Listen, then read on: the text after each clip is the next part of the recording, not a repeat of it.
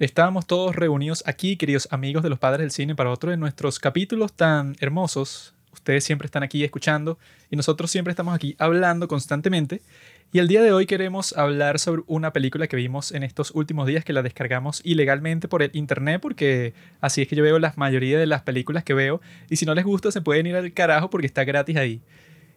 ¿Qué clase de idiota no se aprovecharía que algo que él quiere ver está gratis? Si a mí me ofrecen cualquier cosa gratis, si me ofrecen una fruta podrida gratis, yo la acepto. Ahora, si me ofrecen una película en la mejor calidad que se puede ver, que es en 4K, y me la ofrecen gratis, obviamente que también la acepto. Entonces, explíqueme. No, Juanqui, pero todos los creadores están perdiendo todo su dinero por tu culpa. Ya Spielberg no se podrá comprar un jet. Él ya tiene un jet, pero no puede tener su jet número 2 que es para su amante. Ahora solo tiene que viajar con su asquerosa esposa y su amante en el mismo avión, hacia la isla de Epstein. Yo estoy molesto con los cines de porquería de mi país porque resulta que, ajá, estamos en temporadas de premios, temporadas de la academia que a nadie le importa, temporadas de Los Gatos de Oro, que son nuestro premio especial que escuchará muy pronto. Y nada, ya están saliendo todas las películas del año pasado que tú te metes en las páginas así de mi país cuando la gente estaba que si viendo esas películas del año pasado y es que no, en marzo, en marzo de 2022, en febrero de 2022 podrás ver esta película que se estrenó en junio. Una vaina así. Y resulta que cuando la estrenan solamente la puedes ver que si en el cine más votado por coño así por una semana y media. Mientras que la porquería de la Pantera Negra estuvo como, no sé, tres, cuatro meses. ¿Qué acabas de decir, racista? ¿La qué? La porquería. No es, no es ninguna porquería. Eso es una película que representa a todos los afroamericanos que han luchado y muerto bajo las garras del capitalismo y el colonialismo durante toda la historia. Así que vamos a obviar ese comentario que dijiste que es totalmente políticamente incorrecto. Y bueno, esos son los problemas de Pablo, ¿no? Que en el cine no está la película. El cine ya murió, bro. Mm. Spielberg yo vi que le dijo en una reunión, no sé, de gente rica a Tom Cruise en estos días y quedó grabado. Le dijo a Tom Cruise y que, no, es que tú salvaste el cine, hombre, en serio, tú lo salvaste. Y este Tom Cruise tenía como que la sonrisa esa que él siempre tiene, que es un tipo, bueno, si yo lo pudiera ver sonreír todos los días, lo haría. Eh, le obligó a su esposa a tener el bebé sin utilizar calmantes. Muy interesante. Eh, y yo creo que es verdad que Tom Cruise salvó al cine mientras Spielberg con su nueva película está tratando de destruir el cine. Entonces yo no sé por qué, le, por qué lo felicita a él si el objetivo de Spielberg parece ser el opuesto con su nueva película The Fablemans, que es el nombre que él le puso a su familia, que su familia, bueno, él se llama Spielberg. Y Spielberg, si tú sabes alemán como yo, pero soy un tipo culto, Spiel significa algo así como juego. Tiene varios significados, pero Spiel es un juego. Spielberg. Y Berg es una montaña. Entonces es la montaña de los juegos. ¿Por qué se llama así? No sé. Y eh, Fableman, yo vi una cosa ahí que Fable es cuento, ¿no? Ajá, fábula. Y Spiel en alemán también tiene un sentido que es así como una historia. Entonces él usó ese juego de palabras para crear su porquería de película. El hombre de la fábula. Y esta película es un poco rara, o sea, porque tú la ves como si fuera algo totalmente convencional. Tú ves a Spielberg que está sacando una película autobiográfica y tú sabes que si es de Steven Spielberg es una película mainstream, ¿no? Obviamente, pues el, el tipo es el amo, el tipo es que si la única persona, ¿verdad? Que la mayoría de la gente del mundo, pienso yo, debe conocer solamente a Steven Spielberg cuando tú le preguntas a una persona cualquiera por la calle que mira, dime un director de cine, la mayoría de la gente te va a decir que Steven Spielberg. Y la razón de eso es porque el tipo ha dirigido las películas más icónicas de todos los tiempos del mundo entero. Tiburón, ET, Encuentro cercano de tercer tipo, Salvando al soldado Ryan. O sea, el tipo es el household name, como lo dicen en inglés, que a ti te conocen en todas partes del mundo como director de cine, mientras que la mayoría de la gente, si le dicen nombra tres directores de cine, no saben tres, pues saben uno que es él. Y entonces el tipo, claro, con su familia, ¿verdad? Yo me puse a leer la trivia de esta película, no, para ver qué era lo que estaba detrás de todo esto. Y lo que yo he descubierto es que este tipo, ajá, como que siempre quiso hacer una película sobre la historia de su familia. Pero la razón por la que digo que esta película es rara es porque uno ve que va a ser totalmente convencional porque es de Steven Spielberg, ¿no? O sea, es el rey del cine mainstream junto con James Cameron. Pero cuando le estás viendo es raro porque es así convencional, pero al mismo tiempo es tan extraña que como que se sale de ese molde que tú piensas que va a ser una película familiar, ¿no? Y la razón principal por la que se sale de ese, molde es porque está construida de la forma más cursi del mundo entero, porque este tipo, el personaje que hace de Steven Spielberg, ¿no? Este joven, o sea, que, que tú lo ves desde que es niño hasta que tiene eso como 21 años, ¿no? Y este tipo, eso, como que va creciendo. Y mientras él va creciendo, tiene como 10 conversaciones, ¿verdad? que en otra película cualquiera, esa, esa suele ser la parte del clímax. Suele ser la parte en donde ponte que yo le digo a Pablo, luego de, de que le hice bullying por 5 años. Y entonces en el último año del colegio yo le doy una conversación y que, Pablo, yo te hice bullying todo este tiempo, pero es porque yo te tenía envidia. Y me quiero disculpar contigo porque yo creo que tú en realidad eres tremendo tipo. Entonces por favor, perdóname. Así, pero estoy que sí llorando, ¿no? Eso en cualquier película sería que, ah, mira, este es el clímax, ¿verdad? Y eso solo pasa en el clímax porque es la parte más dramática de la película para que tú digas y que, wow, qué increíble. O sea, es como que el golpe emocional que te están dando. Pero en esta tiene como 10 conversaciones exactamente así con todas las personas que él conoce, con su padre, con su madre, con su tío, con todo el mundo, pues, o sea, con todas las personas, con el tipo que lo fastidiaba en el colegio, el tipo, bueno, eso le confiesa y que no, es que tú, bueno, yo no sé por qué lo hice, y yo me disculpo y se pone a llorar frente a él y le dice que tiene un complejo de inferioridad, o sea, como que el sueño de toda persona. Y que me destacó en la mente más todo esto cuando estoy viendo una película, la que terminamos de ver como hace cinco minutos, que se llama Tu Leslie, ¿no? Y en esa, ¿verdad? Es una película de eso, como que independiente y tal. Y entonces en esa como en la mayoría de películas, eso tienes el momento del clímax en donde dos personajes si tienen esa, ese tipo de conversación que estoy diciendo, que tú le dices eso, algo que nunca le dirías a nadie, porque la mayoría de la gente no te suele dar un discurso sobre exactamente cómo se están sintiendo. Eso solo lo dejan eso para el clímax de una película, ¿no? Entonces, en esta que acabo de ver, tú, Leslie, ahí sí, bueno, si hay una conversación en toda la película en donde pasa eso, pues y que mira, yo me disculpo contigo y tal. Pero en esta película de, de Fablemans es muy raro que sea así, o sea, que haya tantas conversaciones de ese estilo tan cursi que nunca pasan en la vida real. Y peor aún, cuando se supone que es una película autobiográfica, tiene todavía menos sentido. Y yo creo que la razón principal por la que ocurre este fenómeno en esta película de Spielberg es porque él la escribió junto con Tony Kushner, que es un reconocido dramaturgo ¿no? americano. Escribió Angels in America, Ah, sí. Y ha hecho otras grandes obras así. Que ese es de gay, ¿no? Es sobre la crisis del SIDA en Nueva York. Eh, Andrew Garfield hizo un montaje bien bueno. Ese todavía no lo he visto. Pero nada, él fue también el coescritor, o creo que el escritor y ya, de Lincoln y de. ¿Cómo es que se llama esta? La que vimos el año antepasado. También de Spielberg, que estaba I want to live in America. Ah, America. West Side Story. Ajá, esa mierda. Ah, no, bueno. Se nos olvidó decir que Steven Spielberg se puso woke. Ah, bueno. Que el pendejo con esa película de West Side Story, mucha gente le dije que, mira, ¿por qué no tradujiste para el inglés las partes que son en español? Ah, sí. y él y que, traducir. ¿Acaso me estás diciendo que hay un idioma así que es como que el principal al que yo tengo que traducir? Y dije, estás haciendo una película en los Estados Unidos y te están preguntando, ah, ¿por qué no tradujiste las partes en español? Y el tipo fue que, ¿acaso hay necesidad? Hay muchísima gente en los Estados Unidos que entiende español. Y qué idiota, ¿no? Bueno, pero gracias Internet Explorer. pero bueno, eh, Tony Kushner escribió esta película, ¿no? Con Steven Spielberg. Y yo no sé, yo sospecho que quizás una de las razones por las que hay tantos discursos así es por los antecedentes teatrales, que este tipo es más dramaturgo que guionista de cine. Ha hecho muchas más obras que películas y creo que por eso es que hay tantas ocasiones que uno vería de la manera más natural en el teatro. Pero en una película es muy extraño, sobre todo en una película como esta, donde, ok, está la historia, están pasando algunas cosas y de repente es como que, ah, no, te voy a dar un discurso así de tal que ni siquiera es como en otra película donde pasa eso, que es Birdman, donde, bueno, pasa eso porque es una sola toma y es teatral, o sea, es una película sobre el teatro. Pero en esta no hay como necesidad, o sea, es como una cosa que... Incluso en Birdman, que toda la película tiene el mismo estilo teatral, ni siquiera tiene tantos discursos así, tiene como tres, mientras este tiene como diez, cuando eso, lo, lo más raro es que como que se trata de pretender y que esta es una película sobre su vida. Y lo que eso implica es que las cosas que están viendo debe tener como que cierto parecido y que eso incluso bastante cercano a cosas que pasaron en la vida real.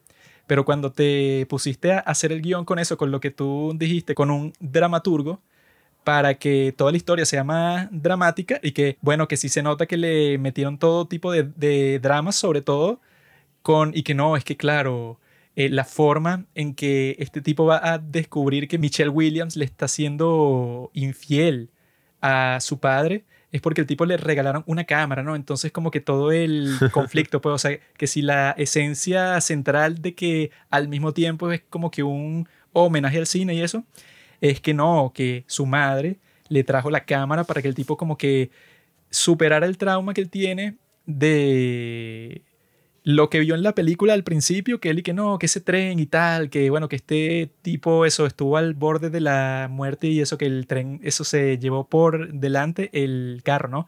Y este niño como que tenía un trauma con eso. Y su madre le regaló una cámara como que, ah, bueno, tú grabas eso, tú haces un cortometraje y tal, para que lo puedas superar de cierta forma, ¿no? Y sería luego el tipo eso continuó grabando hasta el punto de que grabando inocentemente a su familia se dio cuenta que su madre, bueno, tenía un amorío con el mejor amigo de su padre.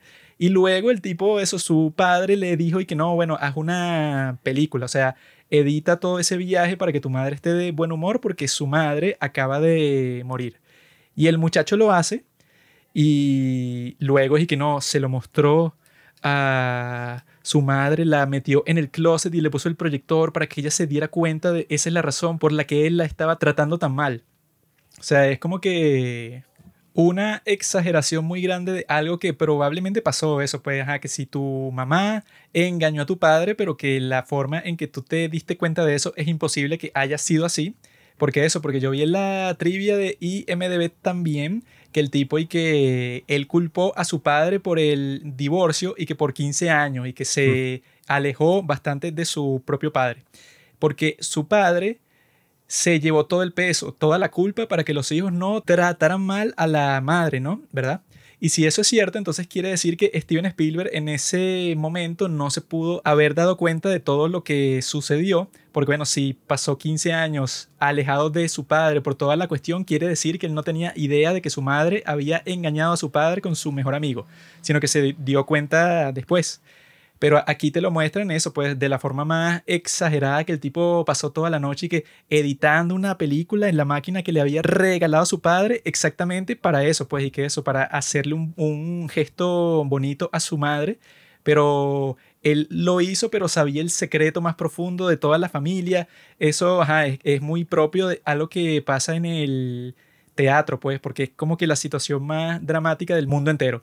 Entonces eso, yo creo que es una película bastante extraña que sea es una autobiografía, pero que le hicieron desde un enfoque teatral para el cine. O sea, irónicamente ahora que lo pienso, un homenaje que hace Spielberg al cine creo que funcionaría mejor como una obra de teatro. Claro. que como una película de dos horas y media, porque tantos momentos así cursi y, cosas sobre el, el cine que, ajá, como homenaje estaban muy interesantes, pero sobre todo esa trama de que él captura a la mamá engañándolo y entonces se mete, le dice, ay, mira, ve tú el video aquí en el closet. Y eso lo lleva a un distanciamiento con el cine y todo eso.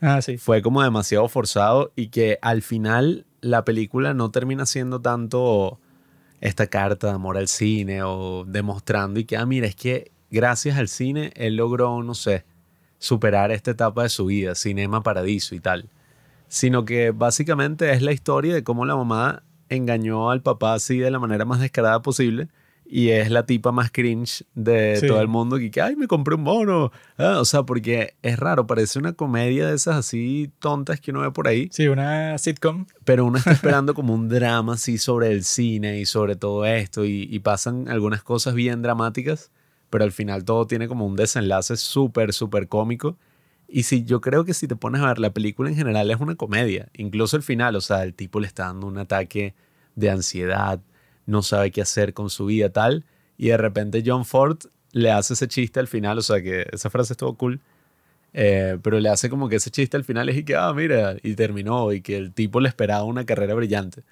Que no, o sea, no quiero ser como tan cínico, pero justamente lo estábamos hablando antes de empezar a grabar, que ajá, si yo pienso en Steven Spielberg y en una biografía de Steven Spielberg, lo más interesante son los 70 y esa época loca que ocurrió en Estados Unidos, tal. Obviamente que si la hace el mismo Spielberg sería un poco loco, un poco egocéntrico, pero bueno, esta película ya se siente muy egocéntrica en el sentido de que es y que no, bueno, desde que yo era niño, todo el mundo me veía y que, wow, eres el mejor cineasta de la historia, o vas a tener un gran futuro con el cine. Y yo hice mis megaproducciones así de niño y tal, que bueno, no sé, es un poco, o sea, al principio sí es interesante, pero debo admitir que ya, o sea, después de 40 minutos y tal, ya la película no era como sobre eso, sino era sobre el drama familiar y lo que le costaba adaptarse.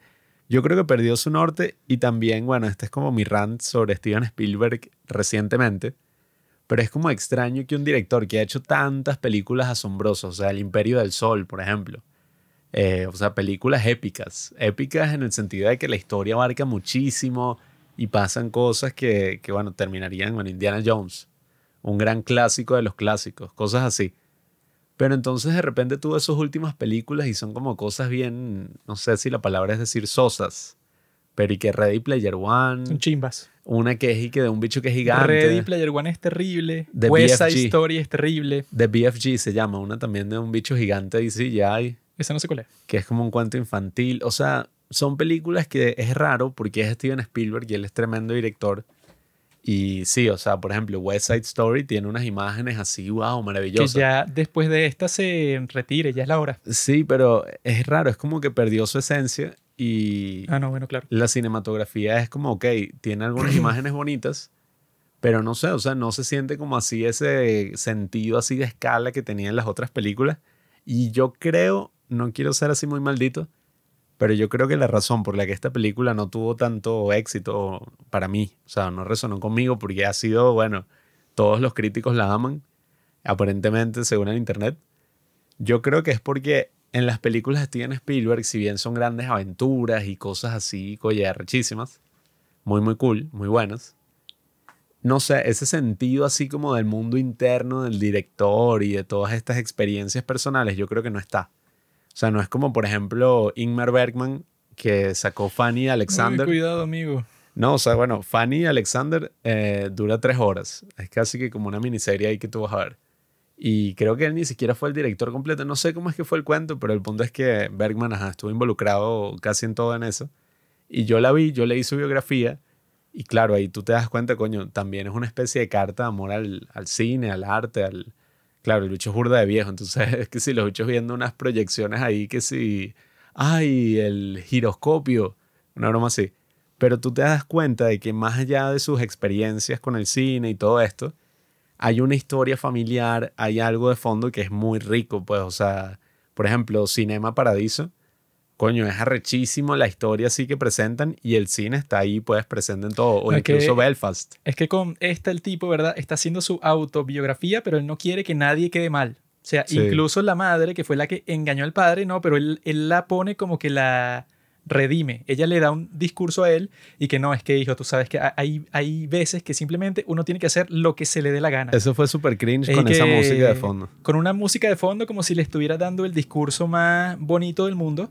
Y lo que le está justificando es que ella va a romper la familia porque ella quiere vivir con el mejor amigo que vive en otro estado y que sus tres hermanas se van a mudar con ella a ese otro estado porque engañó al padre, ¿no? Entonces eso, como que si tú vas a hacer una película autobiográfica, tú tienes que tener el valor de que, bueno, que ciertas personas que tú conoces van a quedar en mala posición porque si tú estás contando algún drama, bueno, tiene que existir eso, pues una perspectiva de que alguien fue peor que otro, pues, o sea, esta persona se portó mal con alguien. Pero aquí el tipo quiere que todo el mundo quede bien, incluso los tipos que le hacían bullying, todas las muchachas, todas las personas que él conoció, él no quiere que nadie se vea, digamos, no sé, eh, que su imagen se deteriore a través de esta película. Y que eso es raro porque eso, por lo menos este Alfonso Cuarón en Roma, ahí te, él Ah, te bueno, muestra eso, pues, o sea, que su familia era completamente disfuncional porque su padre nunca estaba y no le importaba nada ni, ni nadie. Y que eso, que te muestra varios de los personajes que los ves como si fueran unas personas eso muy malas o eso muy egoístas, pero las ves como personas reales, pues, o sea, que son que su madre no es perfecta, su padre tampoco, todas estas personas tienen varios defectos de todo tipo. Eso es lo que hace Alfonso Cuarón en Roma. Pero este tipo es y que no, bueno, todas las personas que yo conocí, eso, como presenta a sus padres al principio, que es como que no, este es el matrimonio perfecto, y cuando me llevan al cine, bueno, me explicaron y que no, niño, esto es como que una reacción química que tú cuando entras aquí, entonces vas a experimentar, es como si fuera un sueño, pero que está grabado para que todas las personas la compartan, pues esta experiencia de que tú estás soñando con algo increíble, eso. A él lo tratan de la mejor forma posible sus padres y se tratan genial entre ellos. Pero eso, pues, o sea, sí, es un drama. Tiene que llegar a un punto que sea como que, ah, mira, ¿quién fue el que rompió la familia? ¿Quién fue el culpable? ¿Quién fue eso? Pues, o sea, ¿quién se portó bien? ¿Quién se portó mal? Pero él como que no puede dar ese salto sino que es que no, incluso mi madre, ¿verdad? Bueno, ella eso tenía sus defectos, pero al final eso todo lo que hizo estaba justificado en cierto sentido porque bueno, ella sentía un amor muy fuerte por Seth Rogen. Que, y que bueno, que era lo que yo estaba diciendo, que si a ti te deja tu esposa por Seth Rogen, que es un gordo drogadicto, entonces, bueno, y este Paul Dano que lo pone así, ajá, ese es el padre de Spielberg, y no, que fue todo un show y que no, todas las personas involucradas ahí estaban usando eso, una camisa del papá de Spielberg, la joyería de la mamá de Spielberg la está usando Michelle Williams, estos tipos y que todo era exactamente igual y que bueno, muy lindo, ¿no? Pero eso, eh, a ese Paul Dano él lo pone como si no, el padre perfecto, eso, pues, o sea, que te disciplina, pero el tipo tiene su lado chévere y él está tratando de motivarte para que tú encuentres qué es la cosa que te gusta y nunca te grita, nunca te trata mal, nada. Y eso y que, bueno, ajá, muy lindo, pero no se toma muy en serio un, drama así, pues, o sea, y, y más si es de tu propia vida. Y más si es como que eso, que lo que dije al principio, que tiene todos estos discursos raros, que son así que, bueno, yo Personalmente nunca he tenido una conversación así en toda mi vida con nadie que sea y que no, mire, este tipo me dijo y que mira, yo en este tiempo de mi vida yo me sentía exactamente así. Y yo te traté así a ti porque yo estaba pensando esto, pero yo no quería que tú supieras. Entonces, bueno, yo me disculpo contigo y no solo eso, sino que yo pienso que tú eres una de las mejores personas del mundo. Eso, pues, como que, te puede pasar alguna vez. Pero este tipo tenía 21 años y ya había tenido 10 conversaciones así. Eso puede, o sea, pero que al final, Eric, bueno, dijo, sabes que tú puedes hacer lo que tú quieras, yo confío en ti, yo sé que tú eres mi hijo y bueno, la lección de vida que yo te doy siempre persigue exactamente eso que tú quieres. Que bueno, es, como la conversación del tío Ben con Peter Parker. Que, bueno, es una cosa así de cómic y que un gran poder requiere una gran responsabilidad. Y que bueno, ajá, ok, una frase así épica. Pero yo dudo mucho que la vida del perdedor este, bueno, que incluso se inventó que, que él tenía una novia y que la razón por la que él tuvo novia es porque la tipa se dio cuenta que él era judío y entonces ella quiso estar con él basándose solo en eso porque ella era cristiana y tenía una pared llena con fotos de unos tipos ahí, pero con Jesucristo porque ella pensaba que Jesucristo era sexy. Es que parece una cosa más salida de una obra de teatro, sobre todo ese humor así que la típica, oh, come in me, Jesus, come. O sea, es algo que quizás en una obra todo pero viéndolo así en el cine, y que, coño, qué cringe porque no hay reacciones en vivo no hay nada así, o sea, tú lo ves y hay como un silencio incómodo de que, Ay, que eso, mierda. Eso sí fue lo más raro del mundo porque todas las otras cosas fue que no, esto es como que un poco exagerado, esto no fue por esta razón, esto tal. Pero esto fue que eso, los compañeros de clase de él luego dijeron y que no, ese tipo yo no recuerdo que haya tenido novia durante la secundaria. Fue algo que se inventó totalmente y que no cambia nada, pues, o sea, no fue que le agregó una parte importante dramática a la película, o sea, no tiene así como que un peso importante para la historia, sino que lo puso ahí, eso, no sé, para verse cool. Es extraño. Son unos malditos los compañeros, porque ajá, yo soy Steven Spielberg y trabajé toda mi carrera para hacer una película donde, ajá, reivindicara mi vida y me diera una novia así ardiente, cristiana. Eso le pasa, Y mis compañeros vienen a joderme, no sé, ¿cuántos años tiene este carajo? 40 años después.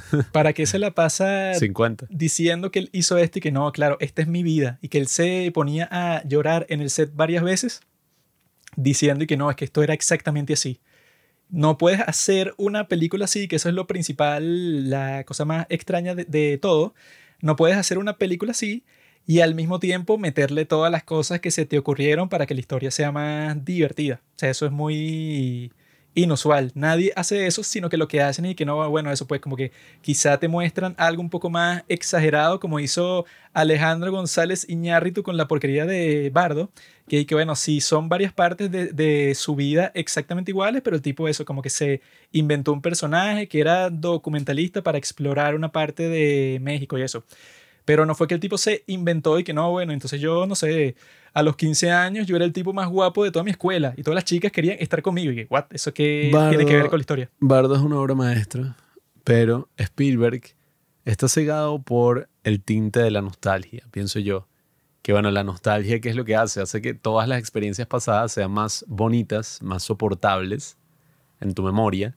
Y yo creo que eso es justamente lo que le pasa a Spielberg, que es que bueno, con la edad el hecho de que tu madre haya engañado a tu padre y que te bullearan en el colegio no significa algo malo, sino que es y que no vale, en verdad es algo muy bonito, porque ella lo hizo por amor y ella le dio a este discurso que él nada, o sea, le enseñó el poder que tenía el cine para bien o para mal. Igual el bully, o sea, el hecho de que el bicho le hayan golpeado y le hayan hecho comentarios antisemitas, en verdad no tuvo nada de malo porque gracias al cine él pudo vengarse de todos sus enemigos. Ah, y lo, cosas que nunca pasaron. Lo que también te dice la trivia, que es que la razón por la que él quiso alejarse del cine por un tiempo no tuvo nada que ver con ninguna mamá de un carajo. Mm. Y que tuvo que, que, ver porque él vio Lawrence de Arabia. Y él dijo que no, esta película es tan increíble en todos sentidos, cinematográficamente, todo. O sea, es mi película preferida de todos los tiempos. Y la vio como 50 veces, ¿no? Y él, luego de verla tantas veces, pensó y que no, es que esto es tan genial que nada de lo que yo haga se va a poder acercar a algo tan espectacular. Entonces yo, bueno, dejo esto del cine a un lado como si fuera un hobby, como le decía su padre, y ya, pues, o sea, se quita la idea de la mente de ser un director de cine. Esa es la razón por la que pasó en la vida real, pero él eso pues se inventó toda esa locura así, que no, es la razón por la que yo lo hice, fue, bueno, porque grabé a mi madre y eso me traumó a mí. O sea, yo en realidad, eso pienso que es como que ese conflicto no está mal si fuera una película de ficción, si tú quieres como que mostrar ese contraste, como que el cine era la pasión de, de, este chico, pero al mismo tiempo el cine, bueno, eso pues la forma en que él usó su cámara, también fue lo que en cierto sentido descompuso a su familia porque se lo mostró a su madre y tal, y eso causó una turbulencia.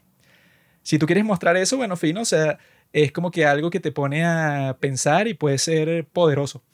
Pero como lo puso aquí es que, ah, bueno, esa no fue tu vida, entonces no sé por qué te inventaste todo eso, o sea, es muy loco.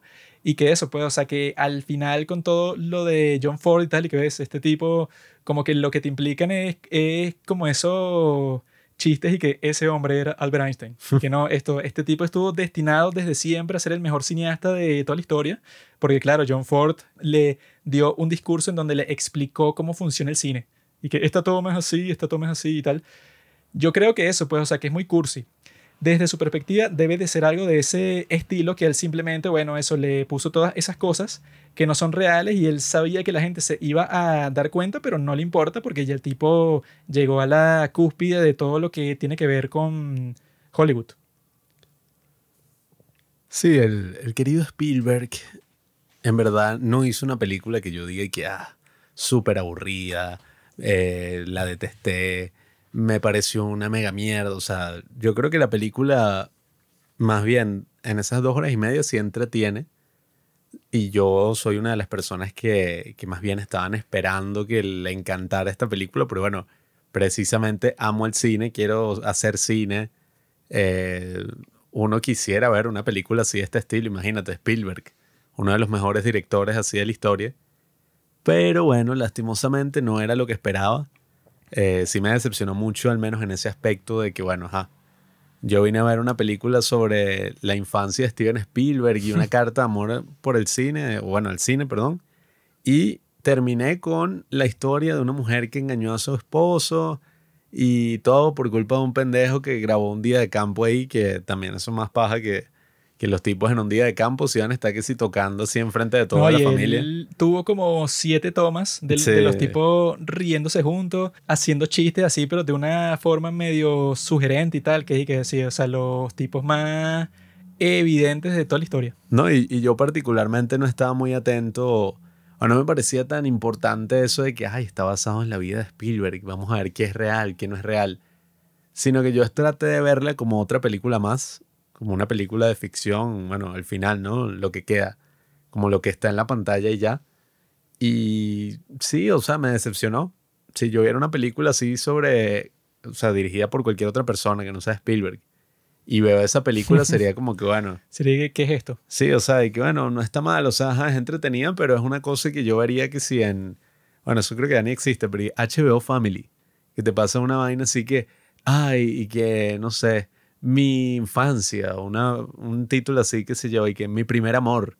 Y es sobre el cine y sobre las tribulaciones de este joven y esta relación, todo lo que tiene. Es una cosa como más de ese estilo. Ahora, si me dices, no, esa la dirigió el mismo tipo que hizo Salvando al Soldado Ryan, E.T., Tiburón, un poco de obras maestras, coño. No sé, o sea, yo creo que ya, honestamente, y, y eso es como triste, ¿no? Pero bueno, ya como que la época de Spielberg pasó y, y bueno, ahora Su que va a época sacar... pasó como hace 30 años. Sí, bueno, ahora que va a sacar Indiana Jones 4, no mentira, Indiana Jones 5, eh, ya es como, bueno, marico, o sea, ya no sé, se te está fundiendo una neurona, sobre todo viendo estas últimas películas, que es lo que digo, o sea, se siente como con un estilo súper blando, pues algo así que es y que, bueno, Ready Player, ¿qué tiene que ver Ready Player One? Este que acabamos de ver, eh, Sunset Boulevard y esa que te digo que se llama The BFG, que es y que un hombre gigante de CGI. Y hay otras ahí, que Bridge of Spies, ¿sabes? Con Ah, Tom sí, sí. Hanks. O sea, no sé, son películas que... Este es como un director bueno, clásico que simplemente dirige cualquier cosa que le ponen enfrente y que les gusta. Es como que, ah, bueno, sí, lo haré. sí, Pero que ya no o es y que no, el cine de autor, de que no, que Steven Spielberg solo dirige el tipo de películas que tú dices y que no, inteligencia artificial. Y que no, era, era un guion de Kubrick que a él le gustó, o sea, eso. No, y es triste Ya ese porque- tiempo pasó. Es triste porque esta es que sí, la película más personal que él podría haber hecho en toda su vida. No, es que eso, yo pienso que esta es distinta a otro tipo de películas autobiográficas del mundo porque yo creo que estaba claro que, que mira, la gente se va a dar cuenta y, y le va a parecer extraño que yo diga que esta es una película autobiográfica porque tiene un montón de cosas que no lo son. Pero me da igual porque yo quiero hacer un tributo al cine, a mi propia historia, a mi familia y me da igual lo, lo que piense todo el mundo porque a mí me pudo haber importado eso si yo estuviera haciendo esta película como, no sé, como mi tercera película, cuando yo Hmm. era un don nadie. Ya no Pe- tengo nada que demostrar. Pero ya el día de hoy, si yo quiero hacer esta cosa, que bueno, que cinematográficamente no tiene mucho sentido que yo haga eso, pues una especie de obra de, de teatro en el cine sobre la historia de mi infancia y que me invente lo que me da la gana, eso pues, o sea, como película no tendría sentido para nadie que no fuera Steven Spielberg. Entonces él dijo, bueno, yo lo hago y no me importa ya. Y eso es el resultado que tenemos enfrente. Y yo creo que eso, pues, o sea, que como que te genera ese sentimiento de que, ah, bueno, ¿qué carajo es esto? Porque eso, demasiado cursi de principio a fin. Y eso, a mí no me pasó como tú estás diciendo que tú la estabas tratando como si fuera otra película cualquiera y ya, sino yo estaba pensando y que, ah, mira, el tipo vio conscientemente y que, ah, yo voy a contar mi vida. Eso, yo, e- eso era lo que yo estaba pensando mientras la veía. Entonces yo estaba pensando y que, ah, mira, cuáles fueron las cosas que le dio prioridad de su experiencia real para contártela en la película. Bueno, que él pensará, ¿verdad?, desde su propia perspectiva y que no, esta es la mejor película que yo he hecho. Porque eso, pues, millones de personas en todo el mundo van a pagar para ver mi historia. Desde su perspectiva, debe ser que sí la mejor que él ha hecho. Porque yo vi eso, pues, en la trivia también te dicen que no, que sus padres le decían todo el tiempo y que mira, Steven, tú que eres el director de cine eso más conocido de todo el mundo, cuando vas a contar la historia de nuestra familia, y que eso, ya tienes que hacer una película sobre nuestra historia y sobre, y sobre ti mismo y tal, y que sus padres siempre le decían eso. Y no sé si están muertos, no sé si están vivos, pero el tipo, No, creo que ya está muerto. el tipo Los lo habrá visto y que no, voy a cumplir un gran sueño, no solo mío, sino familiar y tal, y que bueno, eso es como un tipo, como un crítico que yo vi que la llamó, yo creo que de la forma más precisa posible que se puede ver esta película de Fablemans, que él dijo y que esta era la home movie más costosa de todos los tiempos. O sea que eso fue una cosa que él quiso grabar porque le dio la gana a él. O sea, eso, una home movie es que tú agarraste la cámara de tu casa y te pusiste a grabar lo que te dio la gana y luego lo editaste más o menos y ya. Entonces yo creo que eso fue lo que él hizo porque eso, pues incluso el final es súper random, que es que no, al final John Ford me dio un discurso y bueno, el resto es historia, que es como que, ajá, si esta no fuera la historia de Steven Spielberg, si no fuera una película cualquiera, sería que, ajá, y entonces, o sea, eso, si yo no sé que él es Steven Spielberg, es que, ah, bueno, John Ford le dio un discurso a él y no sé qué pasó porque es un chamo, un muchacho cualquiera.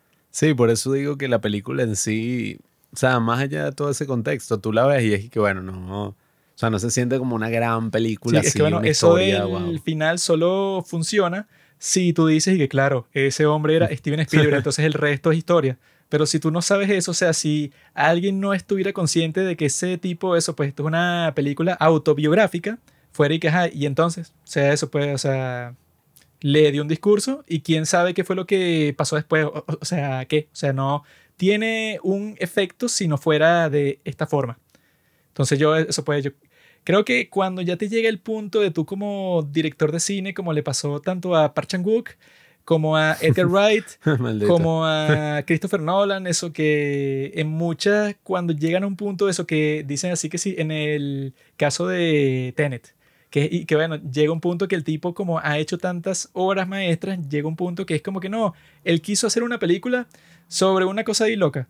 Y como que, ajá, él llamó a toda la gente con el que suele trabajar, pero como no tiene en realidad una necesidad muy fuerte de hacerla, sino que la hace porque puede, porque nadie le va a negar nada, porque ya su nombre es legendario.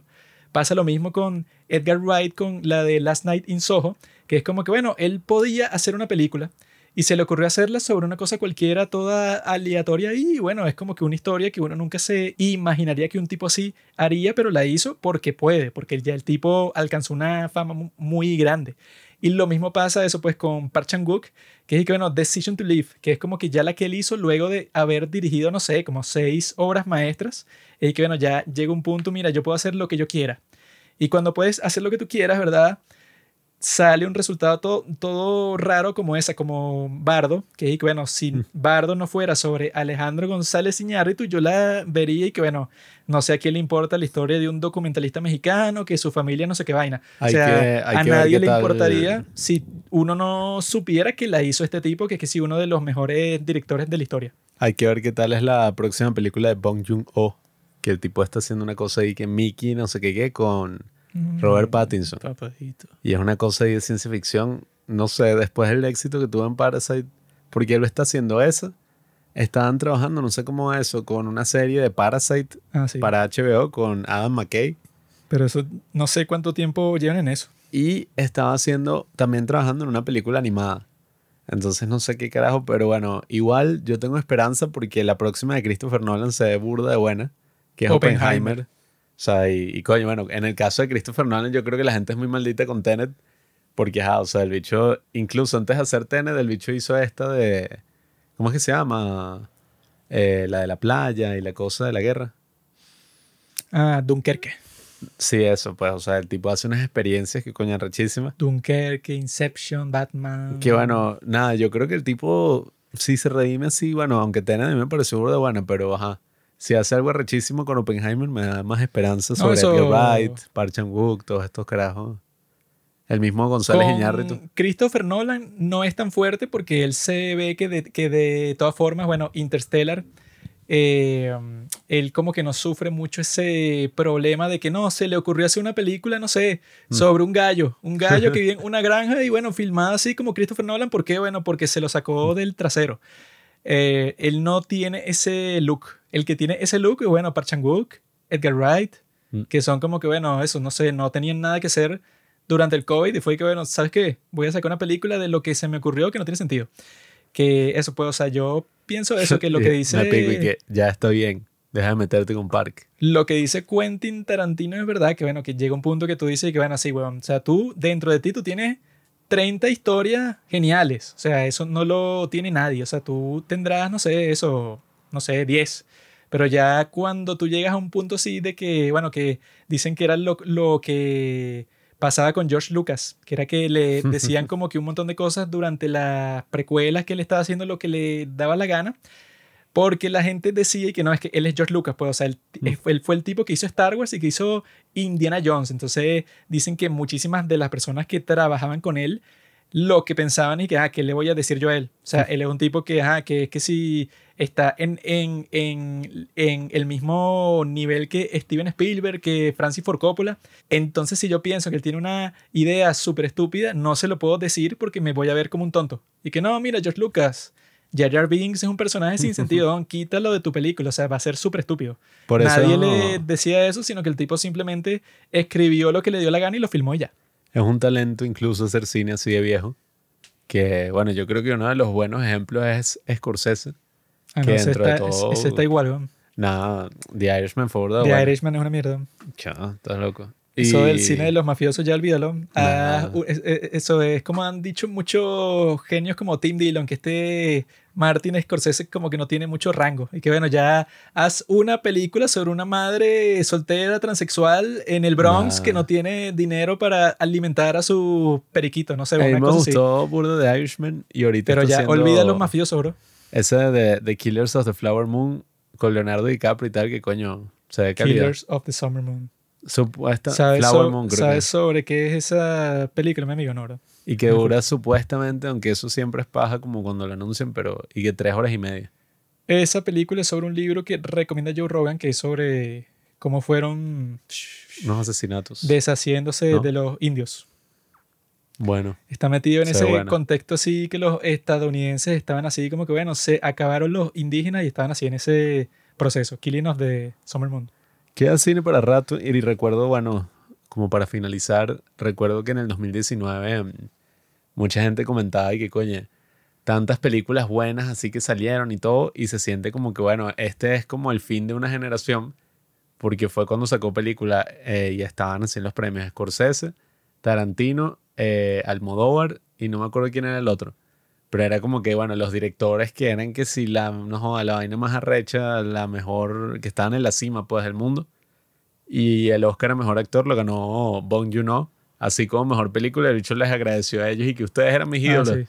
Entonces era como, coño, ya el tiempo de ellos pasó. me inspiraron, mi bro. ¿Sabes en dónde se, se, ve eso bien? No tú, nerd del cine. Messi y Cristiano se van a retirar. Ahí es donde tú ves, bueno, el fin de una era. No, estos viejos maricones. Parece que de los mejores jugadores de la historia. En el fin de una era. Vamos a ver cuál es la próxima. Yo, creo, que, la próxima era es Haaland y Mbappé. O sea, solo que... En el cine. Los padres del cine. ¿Qué cine, weón? No, los padres del fútbol. Lo bueno de todo esto es que nada de lo que estoy describiendo nunca me va a pasar a mí. O sea, yo nunca voy a llegar a un punto y que no, claro, si Juan Carlos Orellana te dice que no hagas eso, no, es que mm. él llegó a un nivel cinematográfico tan grande que no, que el tipo se puso a hacer una película de lo que se le ocurrió, porque claro, ha hecho tantas obras maestras. Como eso nunca me va a pasar a mí, yo siempre voy a hacer películas buenas. Todo me gustó. A un tipo, y de eso pues yo nunca voy a estar y que no, claro, es que él, mira, hizo una película sobre un tema cualquiera del que él no sabía nada, porque no, porque, simplemente porque podía.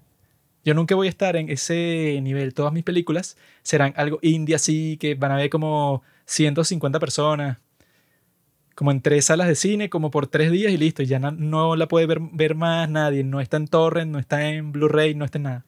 No, a mí me pasa que yo saco un video de YouTube o incluso una historia sinistra y me digo, coño, no sé si sacar más porque podré superar eso que ya hice. Claro. Entonces, coño, podré superar este meme que acabo de hacer en Instagram. Así van a ser las películas en el futuro, Juanqui. Eso fue lo que yo pensé, eso, cuando vi el video de la canción Dito. Yo pensé que, bueno, lo más probable es que en el futuro no existan películas de hora y media, sino que todo sea, todo sea lo más instantáneo posible.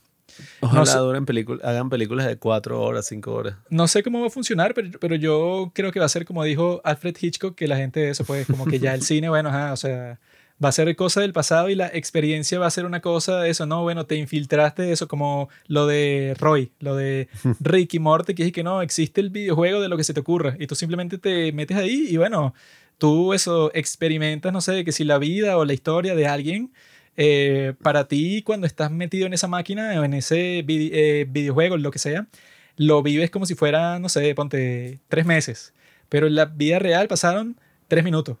Yo creo que es el Morty está cancelado, compadre. Eso tiene más sentido que, bueno, que siga existiendo cosas como el cine. O sea, yo creo que ya en 100 años ya no será y que vamos al cine, sino que va a ser y que eso, tómate esta cápsula y escapa a un mundo, eso va a ser como lo de Ah. la Matrix así. Otra de las grandes predicciones de Juanqui.